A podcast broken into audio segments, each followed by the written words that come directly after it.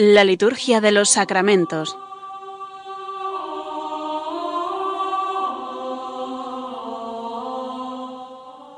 Con el Padre Juan Manuel Sierra.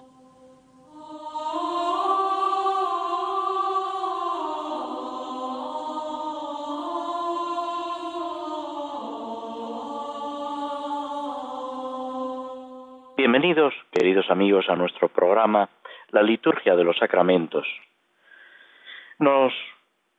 a centrar dentro de este mes de mayo, mes dedicado a la Virgen, mes tan importante para Radio María y para toda la Iglesia y para cada uno de nosotros, en las oraciones de la misa, una de las misas que esta colección de misas de la Virgen, que se publicó a finales de los años 80, eh, nos ofrece. Viene a ser como un suplemento, un complemento del misal romano, pensado especialmente para los santuarios, para las peregrinaciones, pero que cuando eh, no hay otra celebración que lo impida, pues también se pueden utilizar en las iglesias, en las parroquias.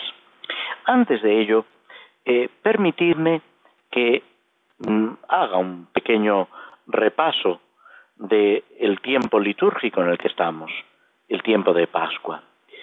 Acabamos de empezar la sexta semana que en condiciones normales eh, el jueves eh, celebraría la ascensión.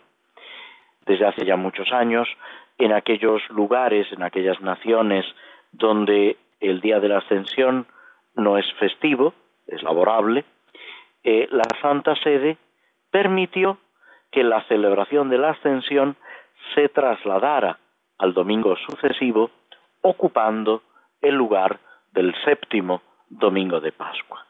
Es lo que sucede en España desde hace ya muchos años, que el jueves de la ascensión en realidad se celebra como una feria más del tiempo pascual.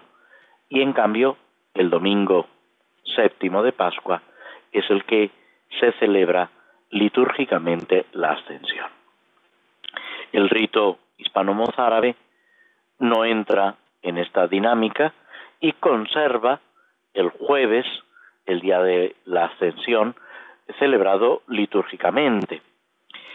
Aparte de la celebración litúrgica, mm, es bueno mm, tener presente en nuestra oración, eh, en nuestra reflexión, que la ascensión propiamente fue el jueves, a los 40 días de la resurrección, y dejando 10 días eh, hasta Pentecostés, que es a los 50 a los 50 días. Hay quien ha dicho que ese tiempo que media entre la ascensión y Pentecostés es la primera novena que se celebró en la iglesia, porque son nueve días de preparación para la llegada del Espíritu Santo, para esa gran fiesta de Pentecostés, es la irrupción del Espíritu Santo que pone en movimiento a la Iglesia. El Espíritu Santo ya estaba actuando, lógicamente, lo vemos en la vida de Cristo, lo vemos en la resurrección, pero es en Pentecostés cuando esa efusión, ese, digamos, ese torrente de la acción del Espíritu Santo pone en movimiento a la Iglesia. Antes, los apóstoles son testigos de ese acontecimiento de la ascensión, que es también la percepción visible de ese retorno al Padre de Jesús, que ya se había iniciado realmente en la resurrección, cuando Jesús, por ejemplo, le dice a María Magdalena, déjame que todavía no he subido al Padre, subo, voy al Padre mío y Padre vuestro, al Dios mío y Dios vuestro. Bien, sensiblemente, visiblemente, los apóstoles descubren ese retorno al Padre en la ascensión. Pero es muy importante que comprendamos lo que hace Jesús en estos 40 días. Se aparece a los apóstoles en el cenáculo, antes se ha aparecido a las mujeres, se aparece a los de Maús, a los ocho días a Tomás, se aparece a un grupo reunido, se aparece junto al lago Tiberíades. Hay toda una serie de apariciones del Señor, cada una con su mensaje, con su contenido, cada una nos abre esa revelación de Cristo resucitado y su amor. Es significativo también esas marcas, esas heridas de los clavos del costado, como señal de identidad, como prueba fehaciente de ese amor de Cristo que llega hasta el extremo, como nos dice San Juan al comenzar eh, lo que equivale al relato de la última cena. Habiendo amado a los suyos que estaban en el mundo, los amó hasta el extremo. Y un poco después dice, nadie tiene amor más grande que el que da la vida por aquellos a los que ama, por sus amigos.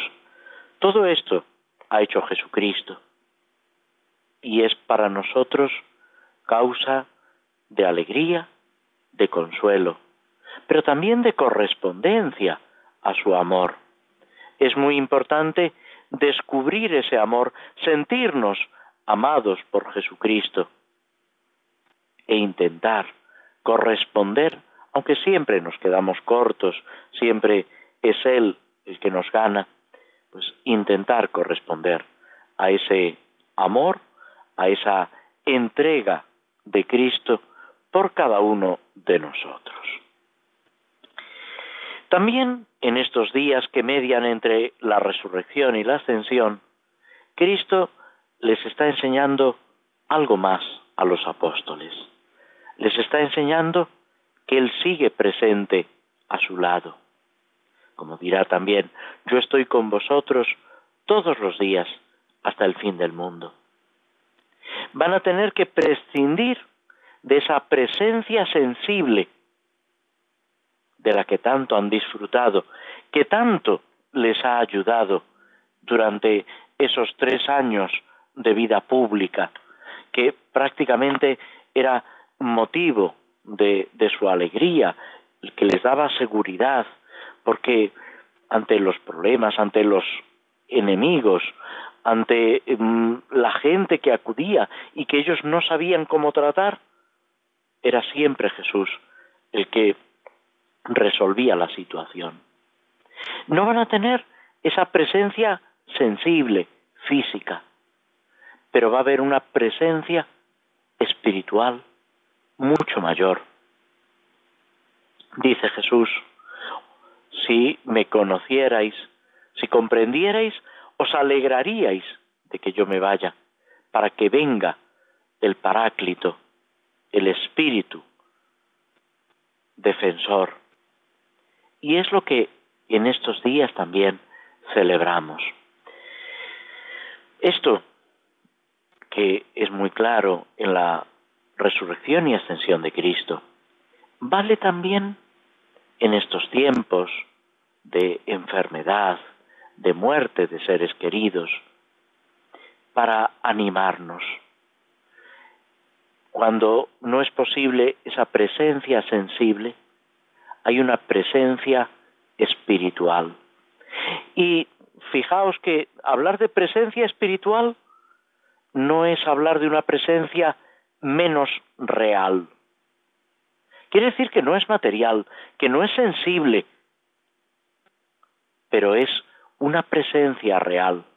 Y con lo que los autores espirituales y algunos padres de la Iglesia llaman los sentidos espirituales, podemos también captar, percibir, con todas las comillas que queráis, con todas las salvedades, esa presencia y esa comunión en el amor.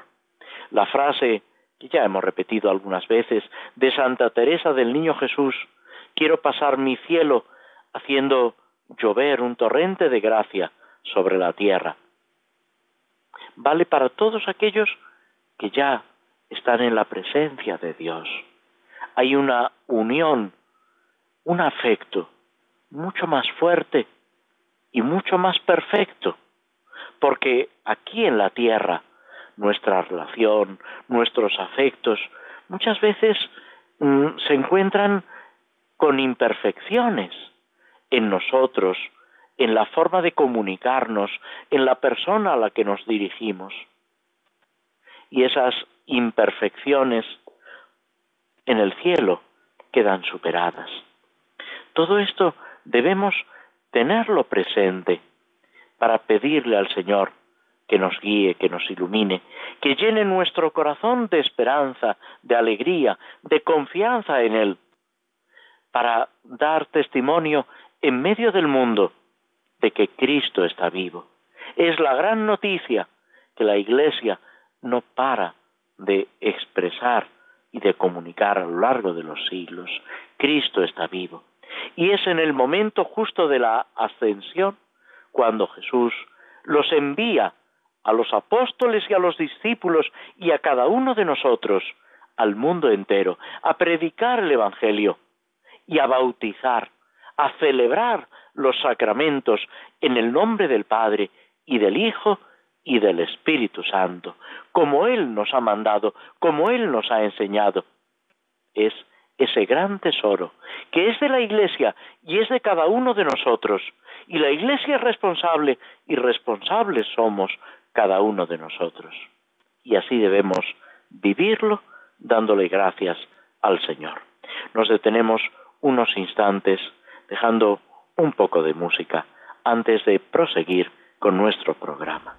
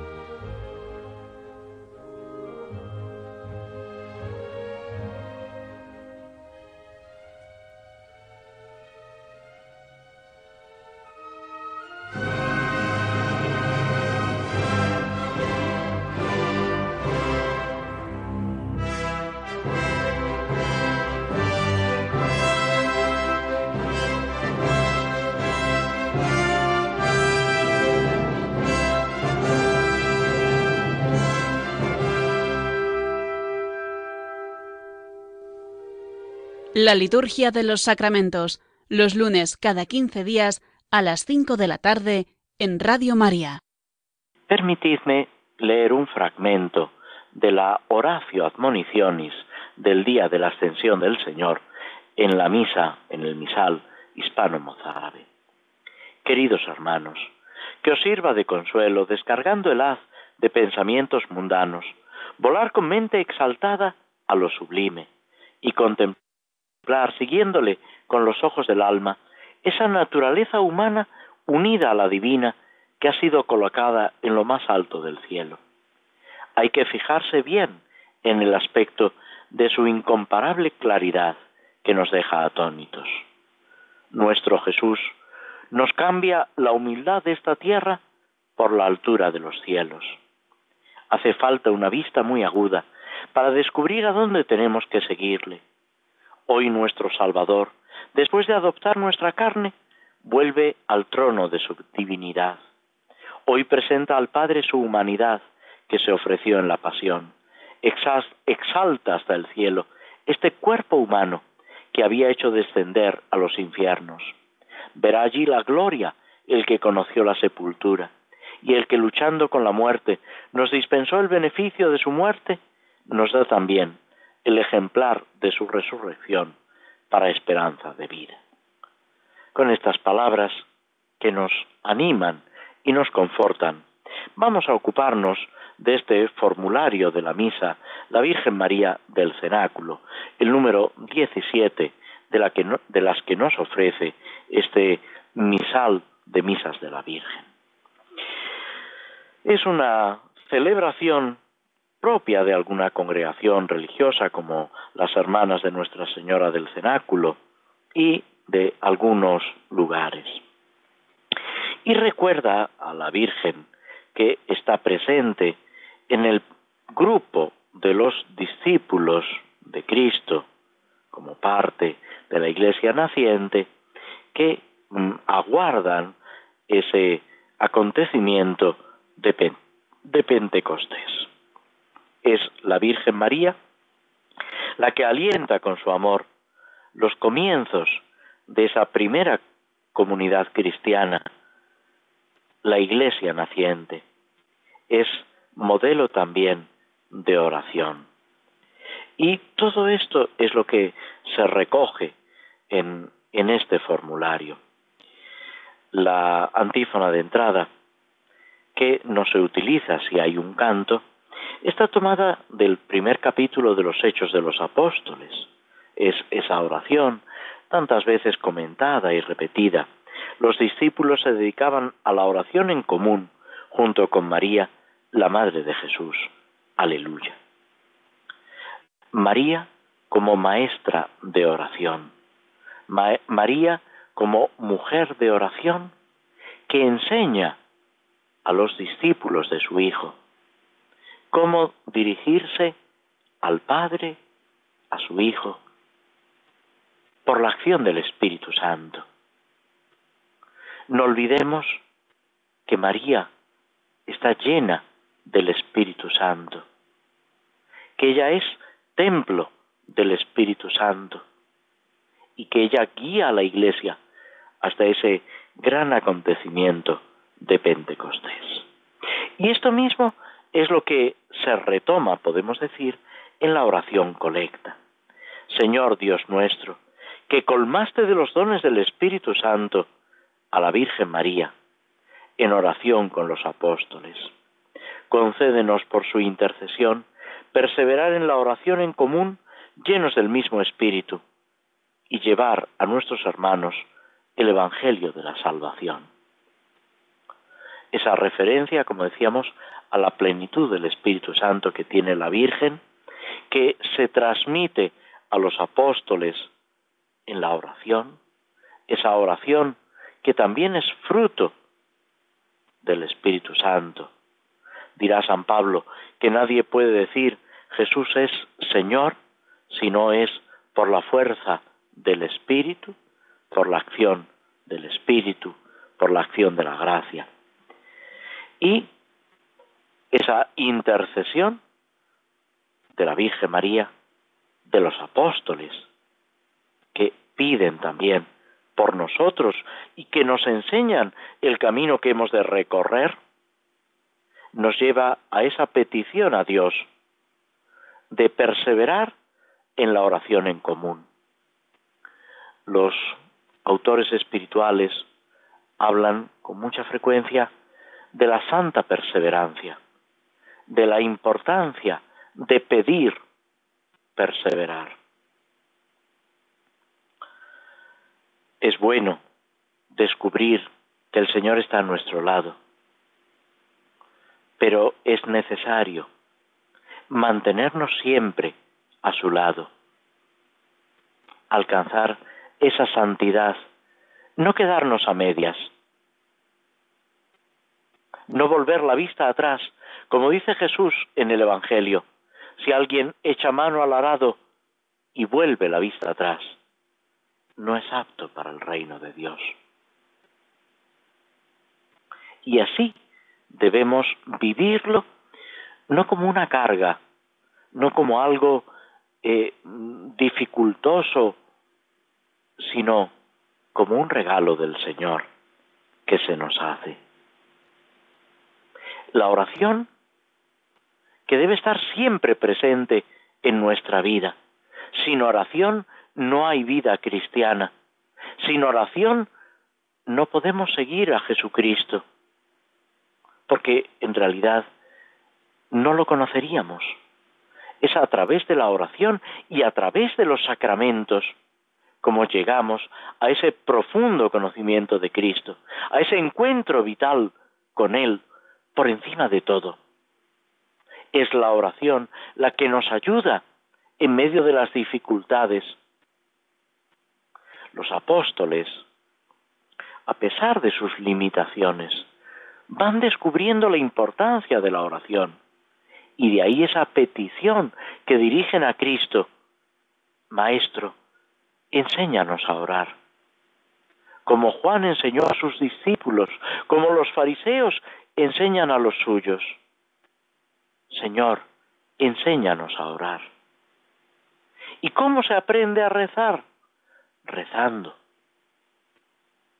En ese diálogo, en ese contacto con Él. Pero también en común. Y eso es la liturgia la oración en común, la oración pública de toda la Iglesia, a la cual tenemos que prestar nuestros labios, nuestro corazón, nuestro entendimiento, uniéndonos a Cristo, cabeza de la Iglesia, y a toda la Iglesia, que en nosotros ora con Cristo al Padre por la fuerza del Espíritu Santo. Es una corriente de salvación. Y es muy importante que vivamos esta oración en común. Y cuando no es posible, ahora hemos estado viviendo estos días en los que no se podía eh, participar libremente de la celebración de la Eucaristía, de la liturgia de las horas en común, de otras celebraciones de sacramentos, ni siquiera de las exequias. Aún así, espiritualmente, nos tenemos que unir a toda la Iglesia que en distintos lugares sigue celebrando la Eucaristía, los sacramentos, esa oración pública que es la liturgia de las horas, a la que se nos invita a todos los bautizados. Habrá muchas ocasiones en las que no podamos, por limitaciones de tiempo, por nuestras tareas, por mil motivos, pero sentirnos unidos a la iglesia que reza. Vivir esa oración continua, constante de la iglesia, con Cristo al Padre en el Espíritu Santo, y sentirlo, experimentarlo como algo propio, como algo que nos pertenece.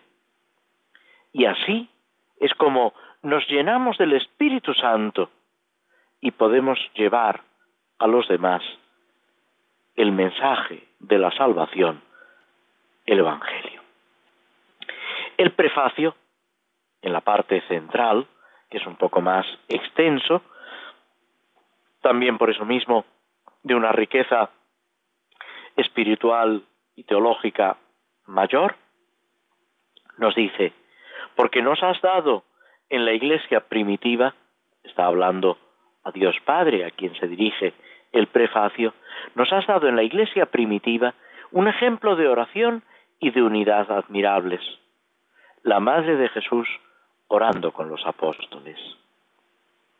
Lo que, la que esperó en oración la venida de Cristo, invoca al defensor prometido con ruegos ardientes.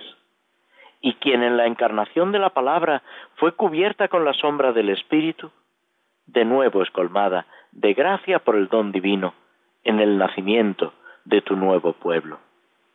Por eso la Santísima Virgen María, vigilante en oración y fervorosa en la caridad, es figura de la Iglesia, que enriquecida con los dones del Espíritu, aguarda expectante la segunda venida de Cristo.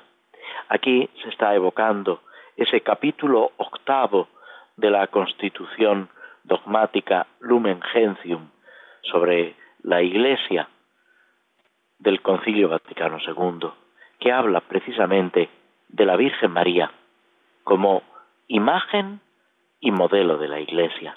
Ese paralelismo que ya los primeros padres de la Iglesia habían descubierto, ese paralelismo entre la Iglesia, ese cuerpo de Cristo y la Virgen María.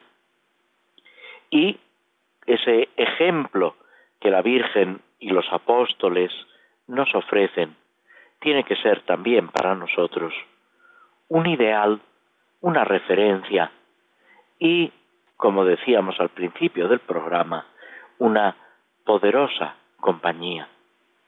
Porque la Virgen, los apóstoles, siguen a nuestro lado, siguen cuidando de la Iglesia y de cada uno de nosotros, que como miembros de la Iglesia recorremos este camino de nuestra vida e imitando a Cristo debemos hacerlo realizando el bien.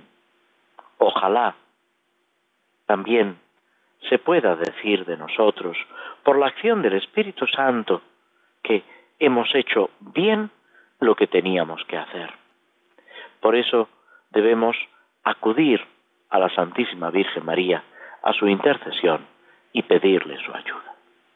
De nuevo nos detenemos unos instantes, escuchamos un poco de música que nos ayude a reflexionar, que abra nuestro corazón a la acción del Señor.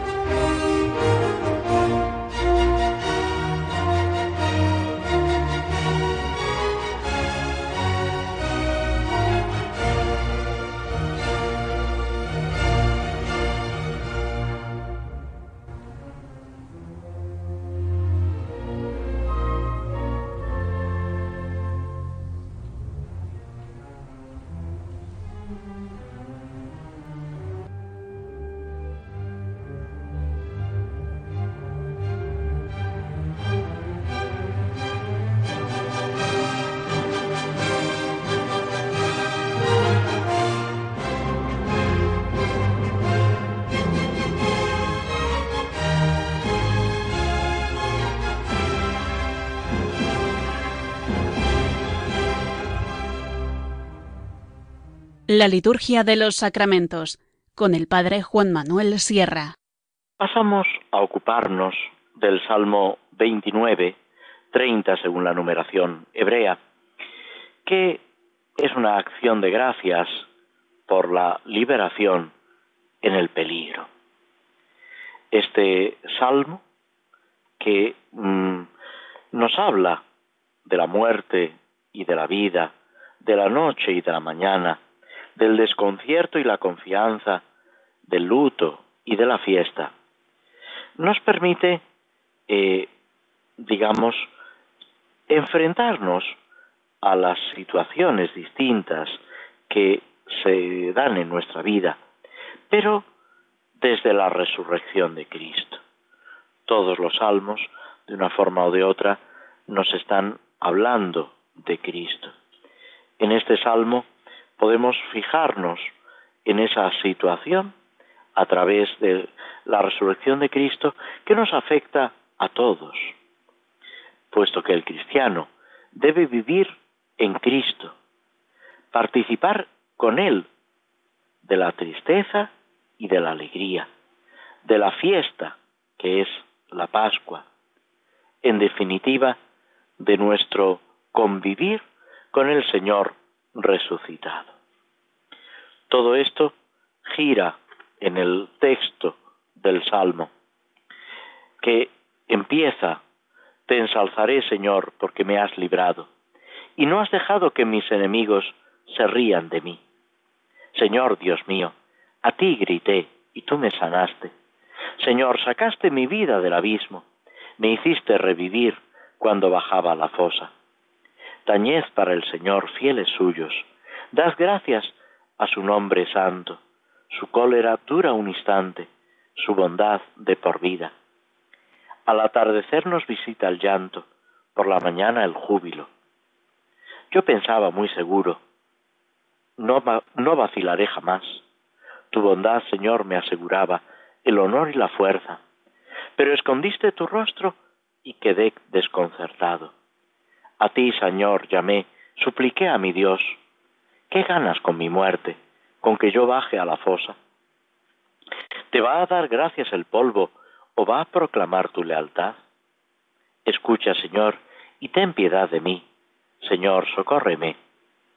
Y en los últimos dos versículos es esa victoria. Cambiaste mi luto en danzas, me desataste el sayal y me has vestido de fiesta. Te cantará mi alma sin callarse.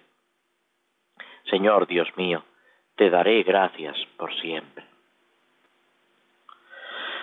Como ya decíamos, es un himno de acción de gracias que se puede aplicar a la salud recobrada, cuando un enfermo en peligro de muerte sumergido en la noche sin esperanza, reconoce esa intervención de Dios que le devuelve la salud. Su noche se transforma en amanecer, en alegría, en canto de alabanza a Dios. Pero también se puede aplicar a muchas otras situaciones de dificultad, de peligro, de sufrimiento. Es un salmo atribuido a David, como se dice en el primer versículo, y que algunos incluso llegan eh, a situarlo cuando esa plaga eh, asola Israel por culpa precisamente del pecado de David.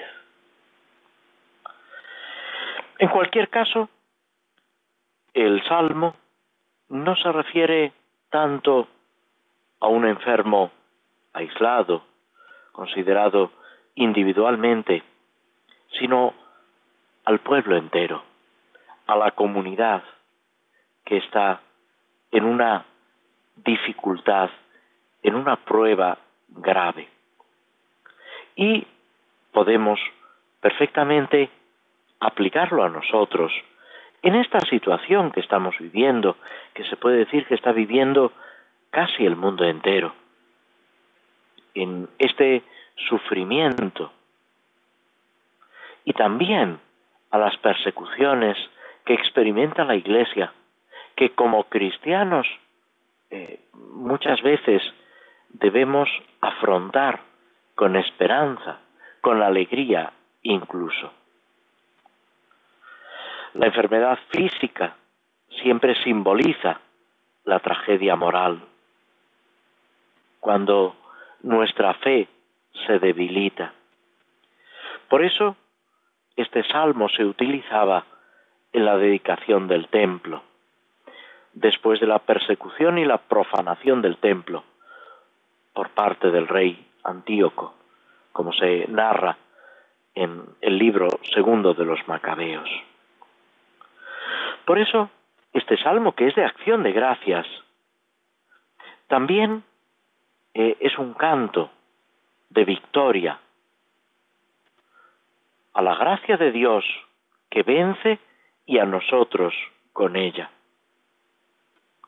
Las pruebas que Dios permite siempre van cargadas de amor y nos hacen si lo vivimos desde la fe, movidos por la gracia, a crecer, a alcanzar esa meta hacia la cual nos dirigimos.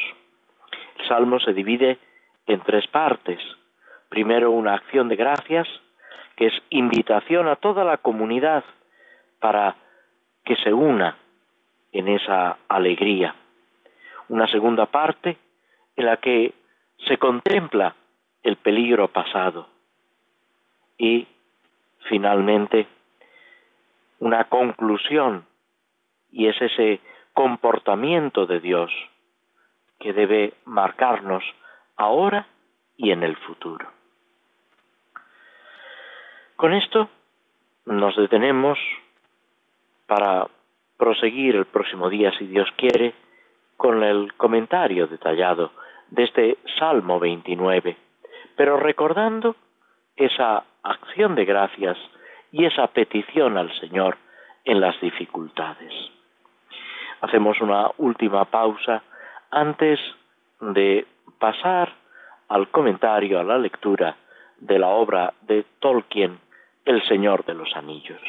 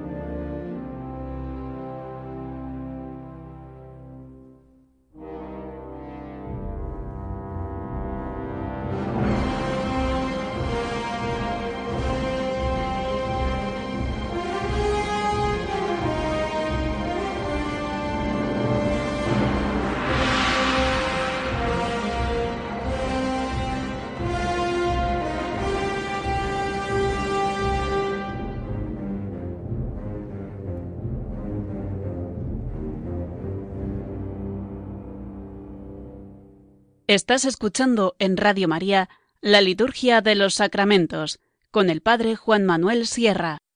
En nuestro relato del Señor de los Anillos, habíamos dejado a nuestro amigo Frodo y sus compañeros que, medio perdidos en el bosque, intentando salir, lo que diríamos de su pueblo, de la comarca, intentan llegar a otra población donde aparentemente pretende instalarse Frodo.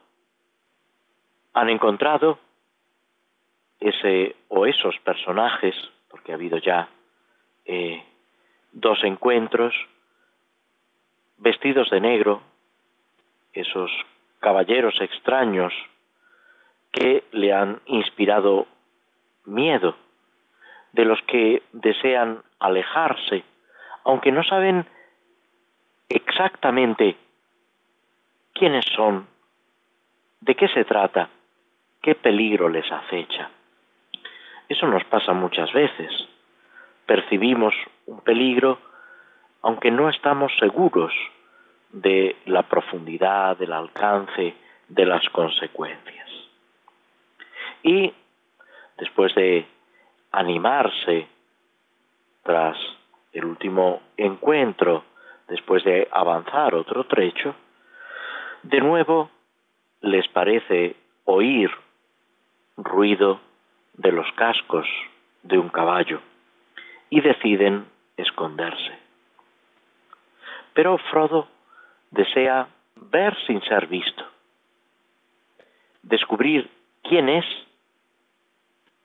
aunque espera que a él no lo vean, lo cual no deja de ser siempre eh, bastante peligroso.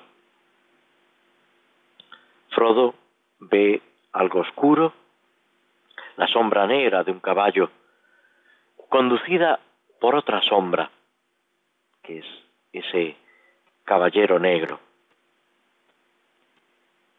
Frodo percibe la respiración, un olfatear y empieza a asustarse. Y de nuevo viene esa tentación, que nosotros sabemos que es realmente una tentación de ponerse el anillo. Un deseo más fuerte que nunca.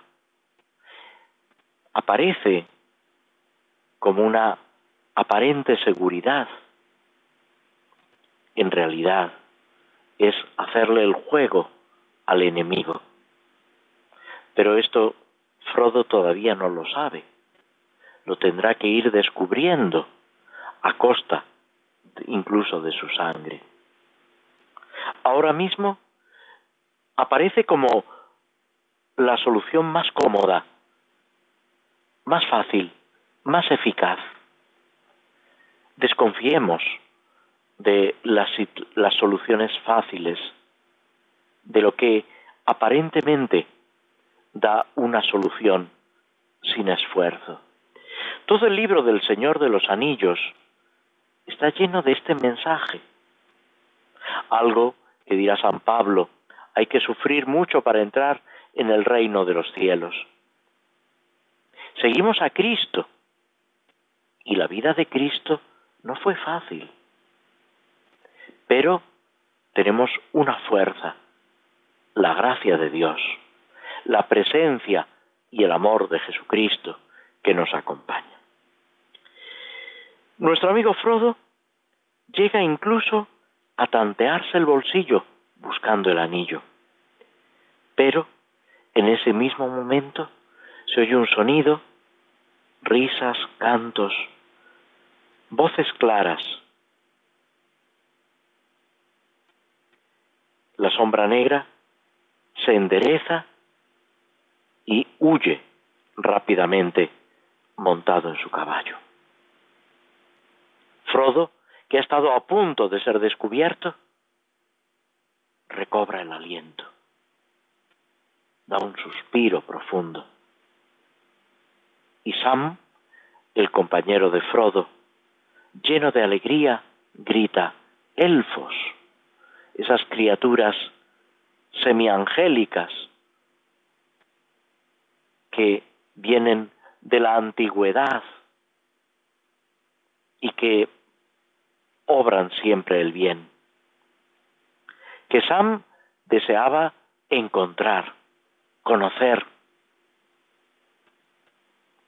Se queda regocijado. Se le olvida inmediatamente el peligro pasado.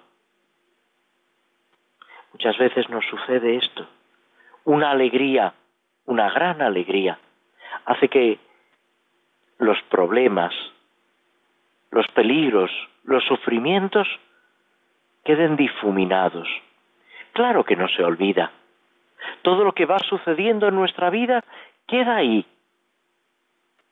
No podemos prescindir de nada, ni el Señor quiere que prescindamos. Pero poniéndolo en el corazón del Señor, aprendiendo de la Virgen María,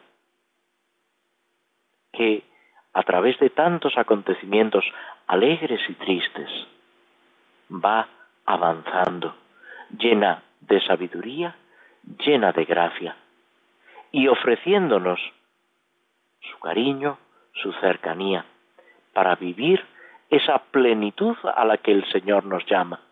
Eso es la santidad recorrer cada día, cada momento de nuestra vida, unidos al Señor, en la alegría y en la tristeza, en la salud y en la enfermedad, en la vida larga y en la vida corta.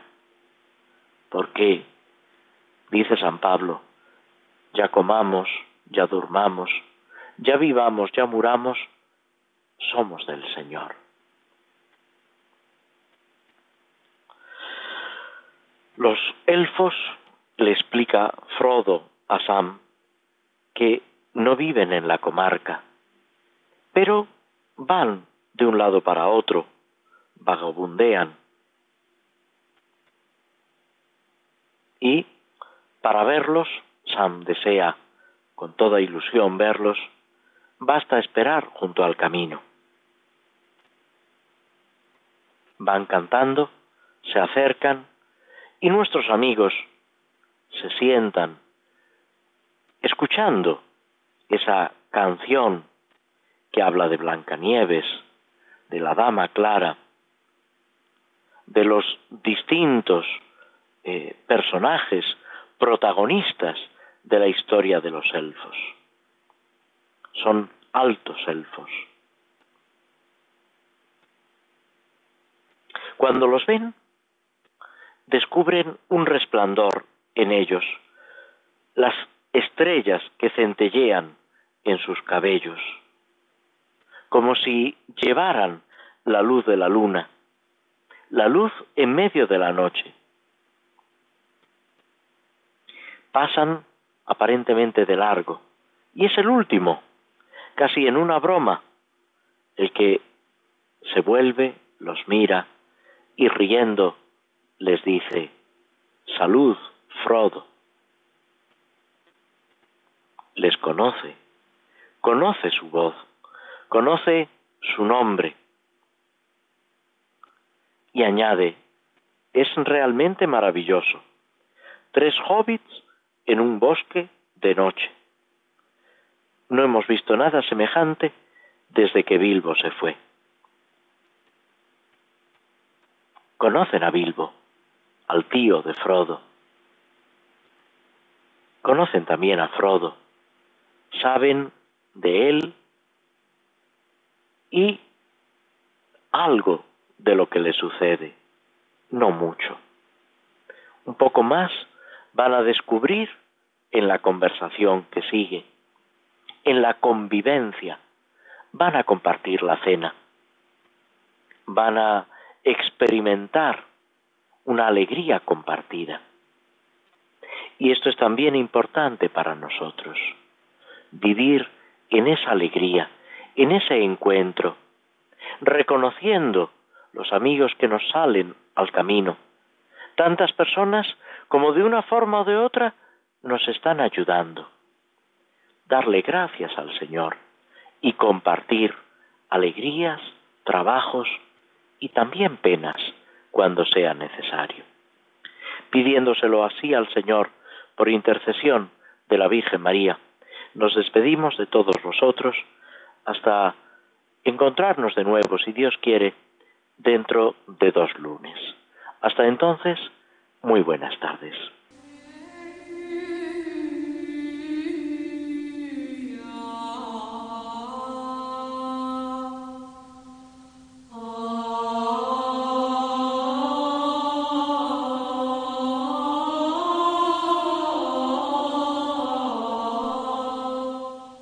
Así concluye en Radio María la Liturgia de los Sacramentos, un espacio dirigido por el Padre Juan Manuel Sierra.